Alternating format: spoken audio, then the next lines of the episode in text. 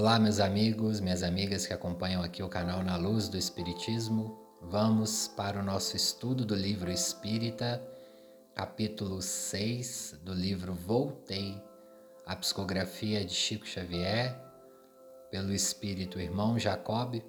A editora é a FEB. Estamos postando um capítulo por semana com as interpretações do capítulo e não a leitura do capítulo, como a gente sempre tem falado aqui, a gente traz algumas partes para contextualizar. Eu convido a vocês a fazer o estudo conosco, leia antes o capítulo. Para você que já leu o livro, só relembrar então. E nos ajude também curtindo, compartilhando, deixando seu comentário para que o vídeo atinja mais pessoas. Fala aí como está sendo a experiência. Se tiver alguma dúvida, deixa também nos comentários, que é importante para nós. No último capítulo nós vamos responder algumas dúvidas, as mais comuns aqui, para que a gente feche o livro bem completinho. E também, pessoal, nos ajude enviando aí para pessoas que possam gostar do tema do livro. Lembrando que além do estudo do livro aqui, nós temos no canal também o Evangelho todo domingo, também as reflexões espíritas. Então vamos iniciando, pedindo a Jesus que nos abençoe no estudo de hoje, relembrando um pouco o último capítulo, que nós falávamos sobre o velório do irmão Jacob, ele foi no velório, ele não conseguiu chegar muito perto do corpo físico dele lá, mas ele foi, observou várias pessoas conversando sobre assuntos indesejáveis no velório, abaixando o padrão do vibratório ali do velório, fofocando, falando sobre política, muitos não orando.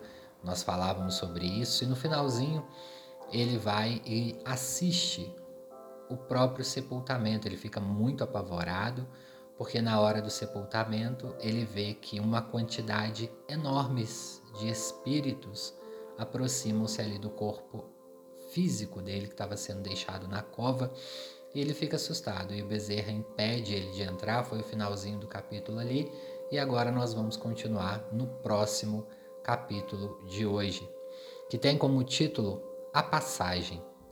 Então vamos lá juntos. A passagem é o título. Quantas vezes eu julguei que morrer constituísse mera liberação, que a alma, ao se desvencilhar dos laços carnais, viajaria em plena atmosfera usando as faculdades volitivas. Entretanto, se é fácil alijar o veículo físico, é muito difícil abandonar a velha morada do mundo. Posso hoje dizer que os elos morais são muito, muito mais fortes que os liames da carne. E se o homem não se preparou convenientemente para a renúncia aos hábitos antigos e comodidade dos sentidos corporais, demorar-se-á preso ao mesmo campo de luta em que a veste de carne se decompõe e desaparece. E se esse homem complicou o destino, assumindo grave, graves compromissos à frente dos semelhantes através de ações criminosas, debater-se-á, chorará e reclamará em balde, porque as leis que mantêm coesos os astros do céu e as células da terra lhe determinam o encarceramento nas próprias criações inferiores. Se o bem salva e ilumina, o mal perde e obscurece. Livremo-nos do débito para que não venhamos a mergulhar no resgate laborioso e corrijamos o erro enquanto a hora é favorável evitando a retificação muitas das vezes dolorosa. O que o irmão Jacob está falando aqui é uma reflexão que toda pessoa ao desencarnar faz, se estiver chegado consciente no plano espiritual. Se não tiver chegado consciente, vai fazer posteriormente, que é aquele arrependimento. Eu poderia ter feito mais. Irmão Jacob ainda está naquele processo do luto. Poxa, eu poderia ainda ter feito mais, mas eu fiz, ele fala eu ainda fiz algo de bom, de útil para mim mesmo e principalmente para os outros. Então eu estou numa situação melhor. Mas mesmo assim ele reclamava de algo a mais. Todo livro espírita, todo livro que fala de desencarnação de morte vai nos chamar a isso. Até mesmo os livros psicológicos que vão tratar do luto. O que nós estamos fazendo com o nosso viver. As expectativas que nós estamos colocando debaixo do tapete, colocando que não há tempo, não há propósito nas nossas vidas, nós não sabemos, nós não traçamos planos de como vamos fazer. Hoje mesmo eu ouvi de uma pessoa que voltou a evangelizar no centro espírita depois de alguns anos sem evangelizar, que estava muito feliz, teve esse recomeço, conseguiu ter coragem de ir trabalhar. Quantas pessoas iniciam uma ação ali no movimento espírita, depois de um tempo param, não conseguem retomar. Pode até não ser no movimento espírita, em outros locais, em outras instituições, coisas que agregam nosso valor, que a nossa mão executa e que às vezes nós vamos deixando passar e a vida passa muito rápido. Vamos entrar no subitem agora na expectativa inquietante. Nesse subitem, irmão Jacob vê o seu corpo descendo na sepultura e ele fica ali no misto de ansiedade, de medo. Definitivamente ali era cortado o elo com seu corpo físico. Bezerra de Menezes já havia cortado os laços, os últimos laços, mas ele foi muito forte em ver o seu corpo descendo à sepultura. Como esse momento é difícil, pessoal. Quem aqui já foi no velório sabe que provavelmente os dois momentos mais dolorosos é a hora de receber a notícia de que um ente, ente querido morreu, e o segundo mais doloroso, sem dúvida, é a hora de enterrar. É um momento crucial de dor, de choro, e ali, irmão Jacob enfrenta mais uma vez uma angústia. E Bezerra e o irmão Andrade fala com ele: Olha, daqui a duas horas nós vamos reencontrar vocês perto da praia novamente, para seguirmos para o plano espiritual. Então, durante essas duas horas, pode ficar aí com a Marta. E aí ele fica ali naquele misto de não saber o que fazer, e a Marta vira para ele, percebe que ele está com Tá inquietante mesmo, como diz o capítulo, tá um pouco ansioso. Ela fala: Papai, você não quer ir lá em casa despedir da sua casa? E ele fica ali meio com medo, porque ele tinha acabado de sair de lá e estava lotado de espíritos. E ela explica para ele: fala, Não, não tem mais nada lá, porque as pessoas estão distraídas com o seu, seu sepultamento.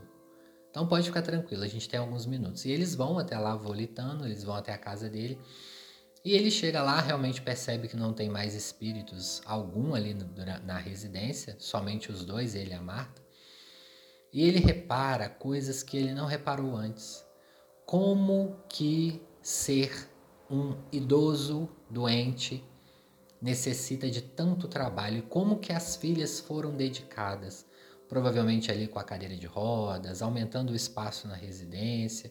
E ele fica ali num misto de emoção, de gratidão dos cuidados que as filhas provavelmente fez ali em torno dele, algo para facilitar que o médico fosse lá sempre. Então teve toda uma estrutura que amparou o irmão Jacob. E isso, pessoal, infelizmente nem todo idoso tem.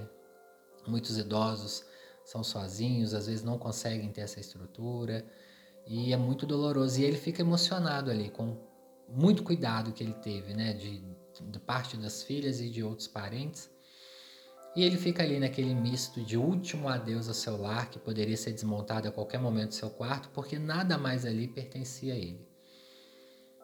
E Marta percebe que ele começa a se emocionar mais uma vez e fala com ele: Papai, vamos até o centro espírita, o local que o senhor trabalhou. E aí ele vai também ao centro espírita, num misto também de despedida, de agradecimento ao ambiente espiritual que o acolheu sempre. Ele não relata aqui nesse capítulo especificamente o encontro de espíritos amigos ali, muito provavelmente tinha algum outro benfeitor ali no centro espírita, mas ele não traz esses detalhes. Mas esse subitem vai tratar justamente disso. E no próximo item, que é o entre companheiros, ele vai trazer um pouco mais de detalhes. O item importante também é que no final desse item ele começa a ficar curioso para onde ele iria agora, qual colônia espiritual ele iria morar. E ele começa a ficar curioso com isso e pensando nisso, a Marta, ao lado dele, começa a reparar que realmente ele estava intrigado com isso. E ele lembrou que ele não nasceu no Brasil. E se a gente reparar bem, as colônias espirituais, elas ficam sobre alguma cidade. Tem várias, cada regiões de cidade, tem colônias que ficam sobre regiões de cidades e tem colônias que ficam sobre uma cidade maior, como o nosso lar no Rio de Janeiro, Alvorada Nova nas regiões de São Paulo. E ele fala assim: para qual colônia eu vou agora? Eu vou para que eu nasci lá na Europa ou eu vou para aqui do Brasil? E Marta ri, fala com ele para ficar calmo. Muitas pessoas têm essa dúvida também. A colônia que a gente retorna sempre será a que a gente tem mais afinidade. Obviamente que até chegarmos lá pode ter alguns meses de transição. Suponhamos que você nasceu em Portugal, veio morar no Brasil, né?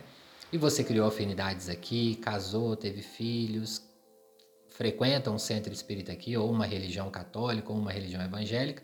Ao desencarnar, provavelmente os primeiros benfeitores que virão te acolher serão os das regiões que você está. Depois, sim, que você estiver mais preparado, mais harmonizado com o plano espiritual, você pode ter o direito de ir. Isso se você não passar por zonas inferiores ou umbralinas, que aí você vai ter um tempo ali nessas regiões dolorosas. Se tiver tudo tranquilo, você chegando lá uma vez, estando mais afinado com o plano espiritual, a decisão e a escolha é sua. É assim como uma cidade aqui, se você tiver liberação, você vai para lá. Então, ele estava um pouco preocupado com isso ali. E aí a gente entra no sub-item entre companheiros. E ele fala que em meia hora mais ou menos congregou ao lado dele reduzidas, reduzidas assembleias. Espíritos protetores traziam outros espíritos muito necessitados de assistência quanto eu mesmo, ele fala. Então, ele estava ali na praia, começou a chegar espíritos benfeitores com os seus tutelados, com pessoas que também tinham acabado de desencarnar ou acabado de ser socorrido de alguma situação. Esclareceu Marta que outros desencarnados, carentes de amparo, se reuniam aí, esperando também a oportunidade de se ausentarem dos círculos terrenos. Não significavam que tinha acabado de desencarnar. Pode ser espíritos que tinham desencarnados há alguns meses e estavam ali presos às suas casas, aos seus ambientes domésticos.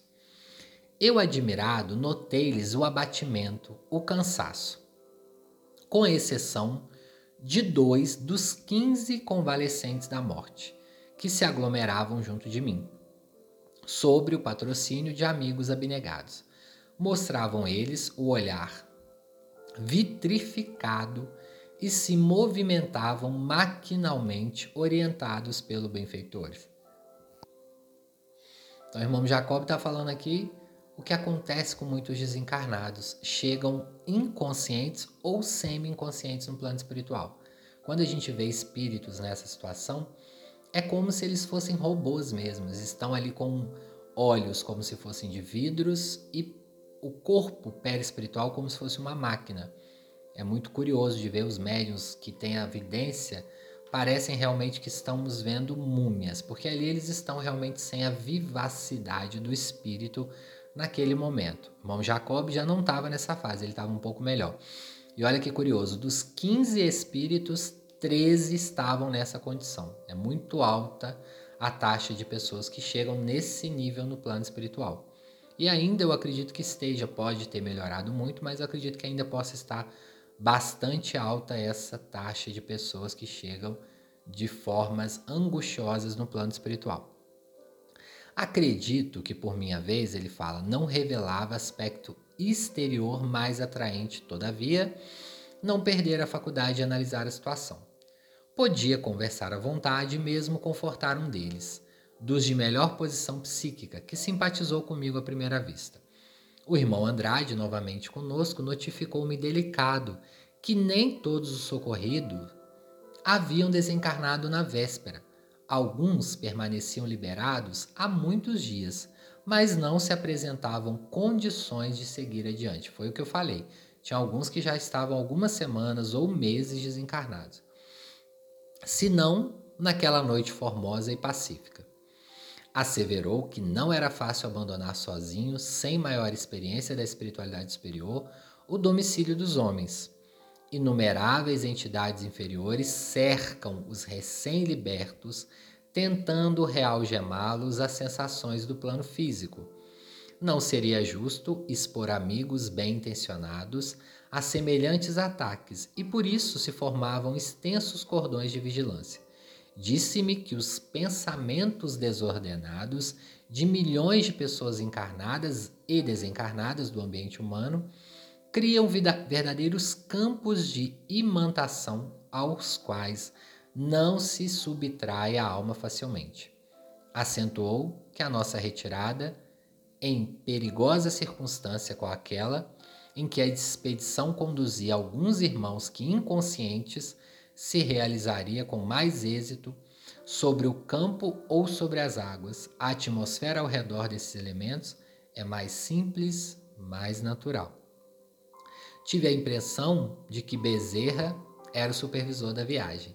Organizou os grupos, distribuiu instruções e estimulava-nos vigorosos e otimistas um a um. Muito provavelmente não. Bezerra era ali o condutor dessa expedição que levaria esses espíritos ao plano espiritual. Pessoal, é um pouco complicado. Se vocês lerem também nas obras do André Luiz, vocês verem a dificuldade vibracional que é tanto para você ir da Terra para o plano espiritual, como é para você descer do plano espiritual para a Terra, principalmente para espíritos recém-desencarnados, ou seja, espíritos ainda recém-adoecidos. Muitas pessoas desencarnam adoecidas. E mesmo aqui desencarnam em movimentos de surpresa, de acidentes muito rápido, chegam no, no plano espiritual com algum tipo de adoecimento. Então, é muito complicado. Esse momento é muito complexo, é como se fosse uma cirurgia. E se o espírito não está preparado, demanda uma internação. Então, tem centros espíritas Assim como tem outros núcleos religiosos que os espíritos fazem ali como se fosse um hospital no primeiro momento, ao qual esses espíritos são levados e eles podem ficar ali alguns meses e tem espíritos que chegam a ficar até um ano. Às vezes a gente acha que o nosso ente querido está lá no plano espiritual, não. Às vezes ele está na Terra, internado em algum núcleo espiritual aqui, ou muito próximo à Terra. Tem núcleos que são dentro da cidade, sobre uma mata que tem dentro da cidade, sobre um campo, ou muito próximo a um local religioso que tem as vibrações melhores. E o espírito fica ali durante cinco meses, seis meses, até ele se adaptar. Acontece muito, quem participa de reuniões mediúnicas relata muito isso. Às vezes o espírito vai numa reunião mediúnica durante cinco, seis semanas, incorpora, entende que está desencarnado Teve uma vez numa reunião mediúnica nossa que tinha um espírito de uma menina que ela começou a ser levada lá e nos, nas primeiras incorporações ela continuava andando na rua e ela tentava entrar na sua casa. Na antiga casa ela desencarnou muito nova e ela meio que saiu do hospital, correu, tentou voltar para casa. Ela chegava lá, não conseguia abrir o portão. Às vezes via o pai dela saindo e ela começou a chorar muito, falar: "Meu pai não abre mais o portão para mim, ele não me responde mais, o que está acontecendo?" E ali naquele momento a espiritualidade interna ela ali no plano espiritual do centro espírita, ela fica algumas semanas até se reestabelecer para depois sim ser levada no plano espiritual. Então não são todos os espíritos que vão chegar nessa condição psíquica internalizada para subir para o plano espiritual. Para nós, talvez seja algo até banal, a gente que já conhece um pouco de espiritualidade. Opa, tô aqui tentando entrar na minha casa, a chave não abre, ninguém me responde. Tem algo errado aqui, né? Será que eu desencarnei? Mas para pessoas que nunca talvez pensaram sobre isso é muito difícil, pessoal. Então, esses núcleos existem aqui mesmo na Terra, provavelmente na cidade que você mora, deve ter aí sobre um hospital, sobre uma casa espírita, sobre um núcleo religioso qualquer, deve ter esses hospitais. Continuando aqui no subitem, Bezerra está ali organizando os grupos que eles iriam começar a volitar, subir para o plano espiritual. E ele fala para o irmão Jacob: Irmão Jacob, a gente só está esperando uma professora de um bairro distante que vai chegar aqui. E essa professora é uma grande personagem desse livro, porque ele vai dizer que logo que ele viu a professora, ele reconheceu a superioridade moral dela. Ele vai falar: Eu reconheci a elevação pela invejável serenidade. Formosa alegria pairava-lhe o semblante calmo. Saudou a todos, ou seja, ela estava consciente psiquicamente de tudo que estava acontecendo era simpática, era feliz. De todos nós, os recém-desencarnados, que ali estávamos, era a única de cujo peito irradiava luz. Ela era a única recém-desencarnada que já irradiava luz naquele momento. Irmão Jacob tem um grande choque. Ele que havia trabalhado, estudado espiritismo muitos anos, não apresentava nenhuma luz no perispírito dele. Ela, uma professora de um bairro humilde do estado do Rio de Janeiro, estava ali brilhando na sua frente. E ele começa a achar que ela é um espírito muito evoluído, que, ele, que ela devia ser uma encarnação de uma entidade superior. Ela tinha, ele vai falar, uma humildade cristã e, ao mesmo tempo, uma superioridade evidente que distanciava de nós. Tal a modéstia que lhe transparecia das atitudes. Bezerra cumprimentou-a bondoso e confesso que, reparando aquela mulher, de maneira simples e afáveis, emitindo luminosidade sublime, inopinado sentimento de inveja me assaltou o coração. Irmão Jacob tem inveja ali daquele espírito que está numa condição superior muito mais elevada do que ele. Marta, todavia, lançou-me o olhar de reprimenda na hora. A filha dele, na hora, sentiu que ele estava com inveja e reprime ele. Ele aquieta-se, imediatamente, ponderando os sacrifícios a que, por certo, conduzida a benfeitora, conduzida a bem-aventurada criatura, perdão, que me impressionava tão fortemente para conquistar o precioso atributo.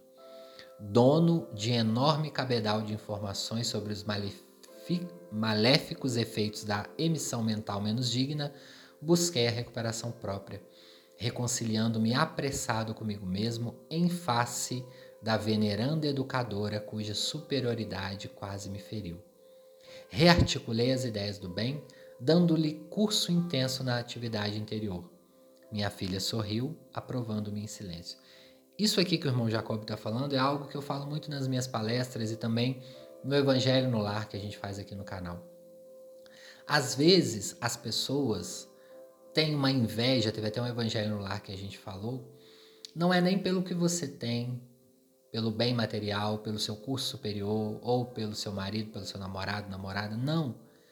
É por algo que você já conquistou psiquicamente, moralmente, e essa pessoa ainda não conquistou.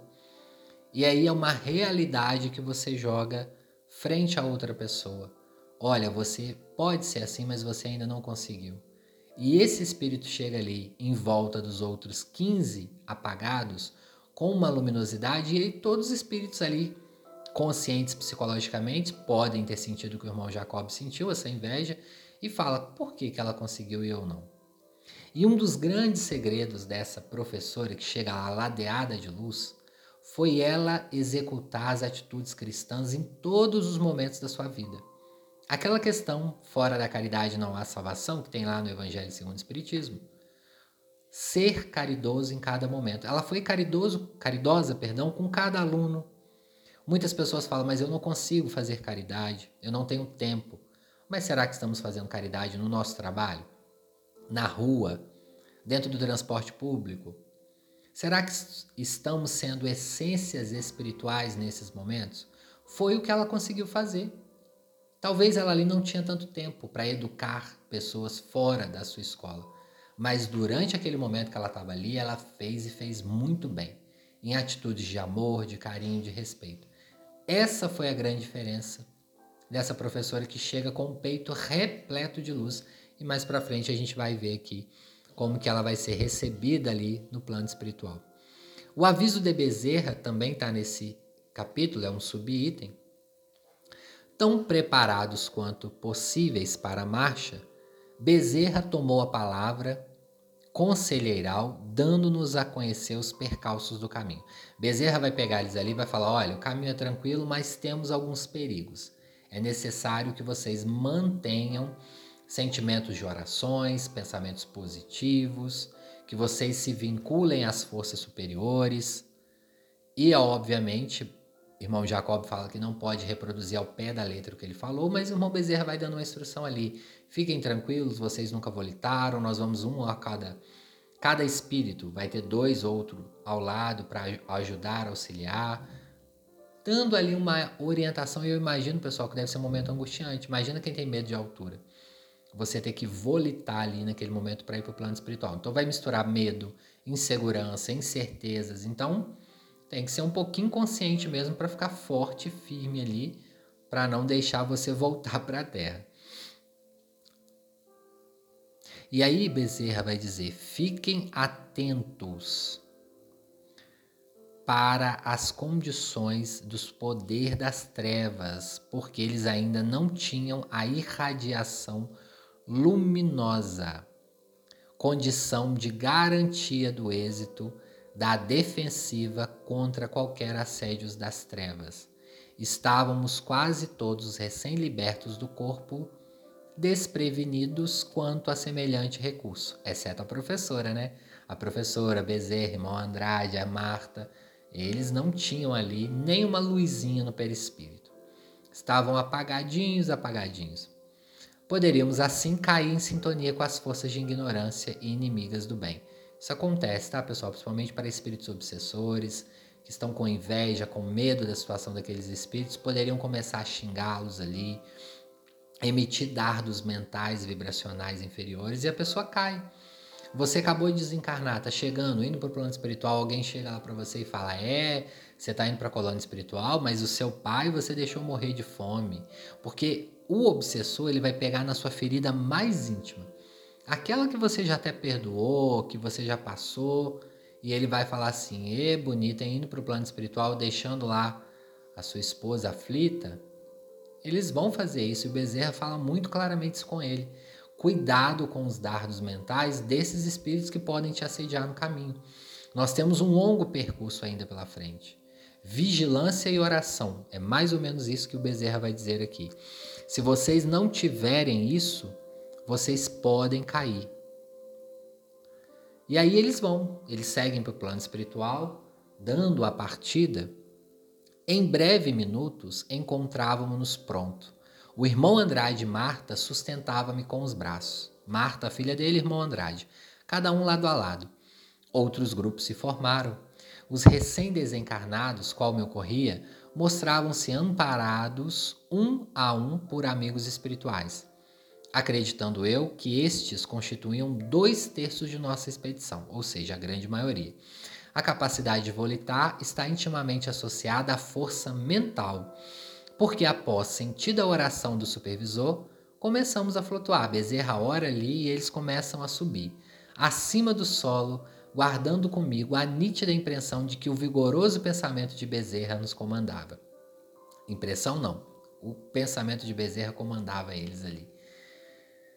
O poder da individualidade evoluída e aperfeiçoada nos cometimentos espirituais deve assemelhar-se de alguma sorte ao dínamo gerador em eletricidade. Porque assinalava em mim de modo inequívoco o impulso determinante do orientador que ia à frente. Não seguíamos em cordão contínuo, mas em grupos de dois, três, quatro, unidos uns aos outros. Apesar do abatimento, não quis perder o novo espetáculo. Em breve minutos, tínhamos as águas sob os pés, elevando-nos vagarosamente à maneira de peixes humanos no mar aberto. Observações estranhas, julguei que pudesse continuar, vendo edifícios e árvores, rios e oceanos, embora o véu noturno, como se contemplasse o solo planetário da janela de um avião comum. Todavia, a sombra embaixo se fazia assustadoramente mais espessa. Ele achou que ele fosse subir e ser igual no avião. Quando a gente entra, vê lá o Rio de Janeiro, a praia, ou São Paulo, vê a grande capital.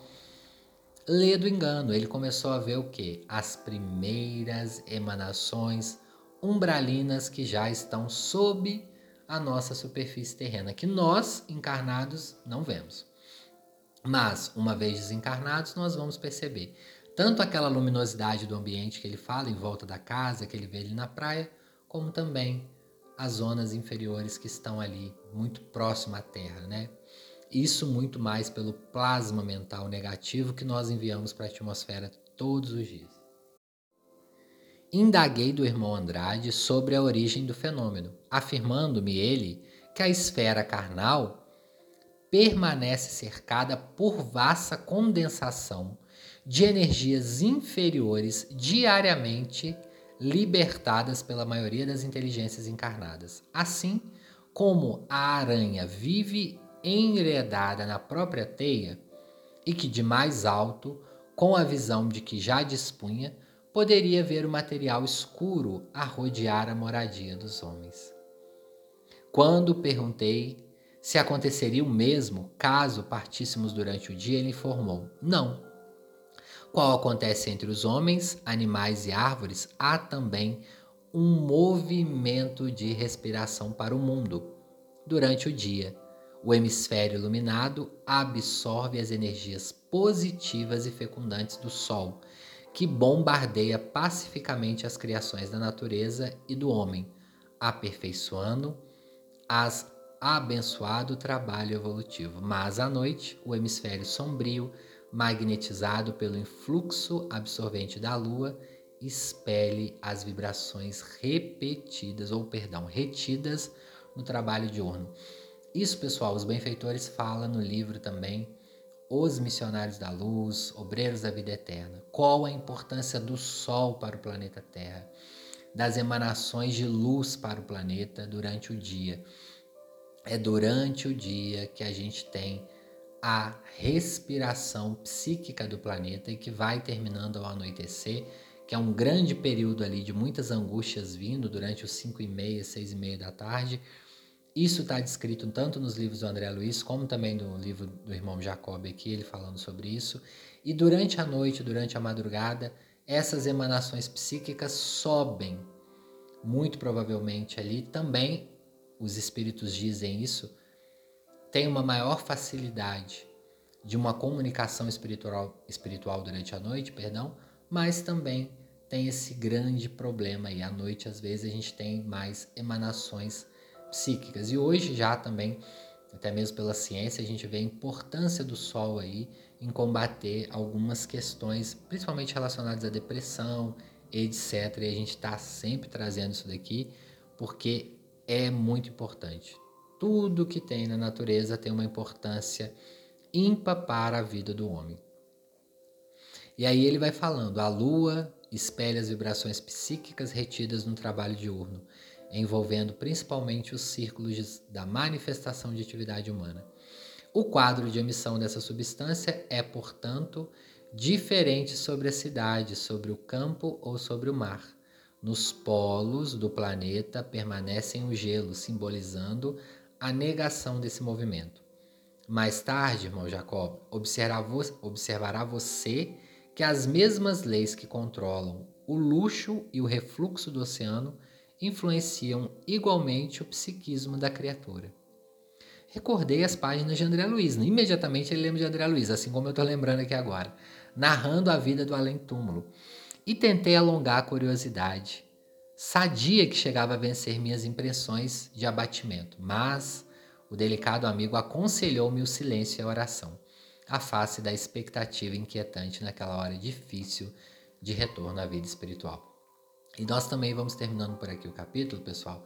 O próximo vai ser incidente em viagem, também é muito interessante. Nós vamos ver aí o que, aconteceu nessa viagem do plano espiritual durante a noite que eles estão voltando lá para a colônia espiritual. Mas a grande chave desse capítulo realmente é essa professora que chega ladeada de luz, com uma superioridade cristã, e vocês vão reparar que ela é uma pessoa muito simples aos olhos humanos, muito humilde, mas de uma elegância e de uma potencialidade espiritual muito grande quando ela desencarna devido aos trabalhos realizados aqui. E essa questão também né, da importância do Sol, que durante o dia nós temos essa emanação de luz e diminui um pouco essas emanações psíquicas, e durante a noite a gente tem que ter um pouquinho mais de cuidado, sempre ficarmos mais atentos também com essas emanações psíquicas.